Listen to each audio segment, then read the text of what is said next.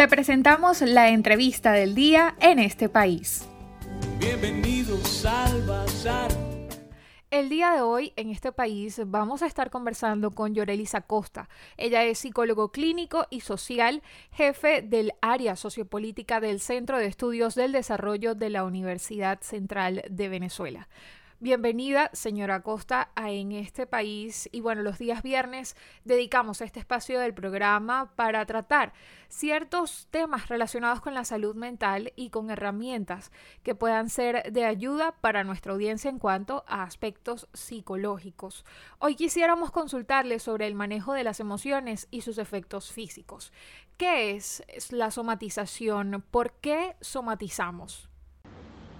Mi nombre es Llorelis Acosta, yo soy psicólogo clínico y social, jefe del área sociopolítica del Centro de Estudios del Desarrollo de la Universidad Central de Venezuela. Y entendemos por somatización, de un modo genérico, a las quejas de malestares físicos y que no tienen una causa clínica. La persona se queja de algunos dolores, algunas molestias en el cuerpo, pero cuando el médico le hace un examen, no hay ninguna alteración, ninguna patología, ninguna enfermedad. Sin embargo, la persona sigue describiendo esas sensaciones. Em, desde el punto de vista de la psicología es una forma de defensa, un mecanismo de, defensa ante problemas de ansiedad. Hay mucha relación entre estas quejas y la ansiedad. Podríamos decir que hay un problema del manejo de las emociones que genera gran ansiedad y que ese sufrimiento no resuelto se desplaza hacia sufrimiento de síntomas físicos. También se le llama síndrome de Briquet y la presencia es de 2% de la población, es decir, dos de cada 100 personas pueden estar somatizando. Son problemas que pueden comenzar en la adolescencia y eh, esto se puede ir acentuando de manera dramática, con mucha presencia y la persona lo sufre. No es un problema consciente, no es que la persona dice, bueno, yo mañana voy a inventar que me duele algo, realmente tiene esas sensaciones. ¿Qué es lo que pasa? Que la persona normalmente está fijando su atención en esas sensaciones, intentando buscarle explicaciones y eh, a esta forma de vivir con una atención interna eh, se le llama fijación somática. Lo más común, lo más frecuente es entre los síntomas físicos eh, son movimientos intestinales, tinnitus, cambios en la frecuencia cardíaca, dificultad para respirar ante el esfuerzo físico. Y si pensamos con cuidado, esos son síntomas que podemos tener o sensaciones que podemos experimentar todos, pero una persona que tiene problemas de somatización tiene esa fijación, siempre está ya, tiene enfocada su atención en esas sensaciones buscando explicaciones. En este escenario, señora Costa, ¿cómo se puede manejar el insomnio en este tiempo de incertidumbre para los venezolanos? ¿Qué se puede hacer para cuidar las condiciones a la hora del descanso? El insomnio es la sensación subjetiva de no poder dormir cuando uno va a la cama o la imposibilidad de dormir todo el tiempo que uno lo desearía. Es un trastorno del sueño muy frecuente. Una de cada dos personas tiene problemas para conciliar el sueño o para mantenerse dormido. Y existen distintos tipos de insomnio, dependiendo de las causas, de la duración del insomnio, del momento del ciclo del sueño en que se presente. Algunos síntomas de insomnio son permanecer despierto por un largo tiempo antes de irse a la cama. Se espera que lo normal es que uno pueda demorar hasta 30 minutos para dormirse o dormir por periodos muy cortos y despertar. Estar despierto durante mucho tiempo en la noche, aunque se duerma, tener la sensación en la mañana de estoy cansado, no dormí lo suficiente. Otra forma de insomnio es despertarse demasiado temprano y después no poder volver a dormirse. O también estar inquietos o ansiosos cuando se está acercando la hora de dormir.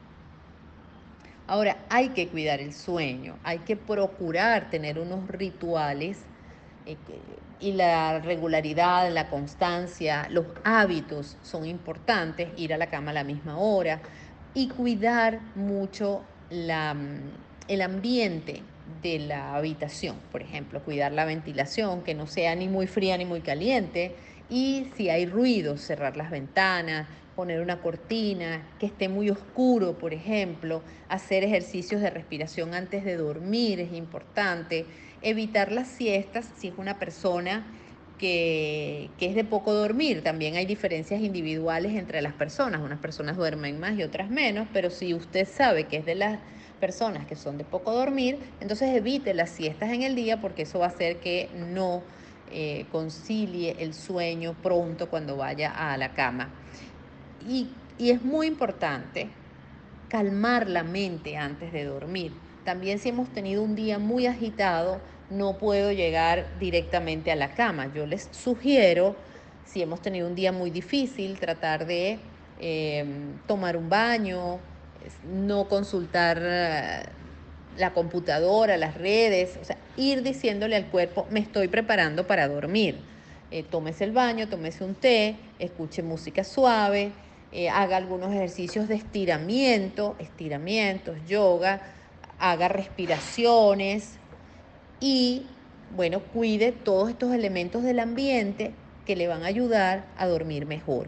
Y por supuesto, calme la mente. Y le recordamos a nuestra audiencia que el día de hoy estamos conversando con Yorelisa Costa, ella es psicólogo clínico y social, jefe del área sociopolítica del Centro de Estudios del Desarrollo de la Universidad Central de Venezuela. Y para culminar con nuestra entrevista el día de hoy, señora Costa, ¿cuál considera que es el estado emocional que predomina en los venezolanos actualmente? Creo que el estado emocional que predomina es la ansiedad. Hay otra gran pandemia que acompaña este tiempo, que es la ansiedad, pero también el agotamiento emocional.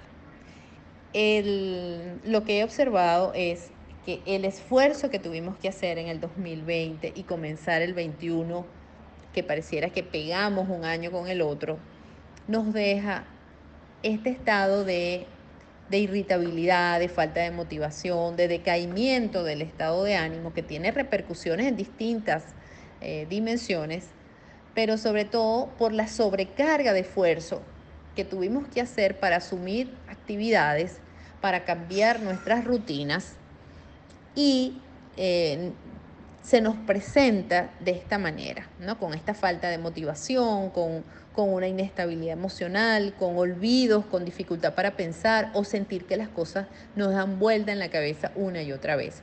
Tenemos mucha claridad de lo que es el agotamiento físico, pero no estamos tan entrenados para atender esos síntomas psicológicos que pueden ir apareciendo eh, y que se van acentuando, porque no el agotamiento emocional o psicológico es un proceso que se va desarrollando lentamente y que culmina cuando la persona o se desploma o colapsa o siente que le cuesta recuperarse, que no está descansando bien y que no puede más, que se siente muy abrumada o abrumado con la cotidianidad.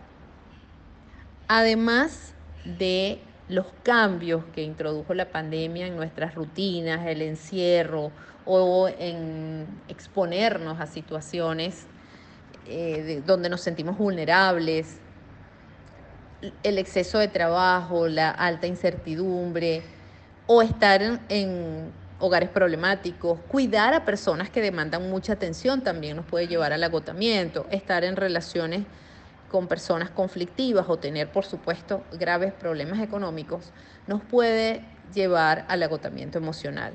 Tendemos a no darle importancia entonces a los primeros síntomas que están apareciendo pero debemos tomar conciencia de cuidarnos y tomar medidas correctivas a tiempo para evitar el colapso. Por supuesto que si estamos agotados, la indicación primaria es el descanso y encontrar un tiempo libre para, ese, para el descanso, para estar tranquilos. Yo creo que caminar diariamente tomando sol es una cucharada de vitamina de medicina psicológica. Si tenemos largas jornadas de trabajo, podemos hacer micropausas, ¿verdad? Em, ser prudentes con la ingesta de café y otras bebidas que puedan ser estimulantes. Y sobre todo desconectarnos, desconectarnos de los problemas y la realidad. Debemos tener un instante del día que sea para nosotros, para nuestro bienestar, para nuestra tranquilidad, para cerrar los ojos y tomar conciencia de cómo está nuestro cuerpo de, y, y cuidar el descanso. Es importante ese autocuidado, esa observación de los síntomas que pueden ir apareciendo, del agotamiento mental, de no puedo pensar, me siento decaído, me siento mm, vulnerable en mi estado de ánimo para poder tomar correctivos, para tomar correctivos a tiempo y evitar el colapso. Y esta fue nuestra entrevista del día de hoy en este país. Estuvimos conversando con Yorelisa Costa. Ella es psicólogo clínico y social, jefe del área sociopolítica del Centro de Estudios del Desarrollo de la Universidad Central de Venezuela. Y usted le puede seguir en su cuenta de Twitter, arroba. Agradecemos su participación el día de hoy, señora Costa. Para conocer más del programa en este país, visita nuestras cuentas en redes sociales, en Twitter e Instagram como arroba en este país radio, en Facebook en este país programa radiofónico y en la página web en estepaís.info.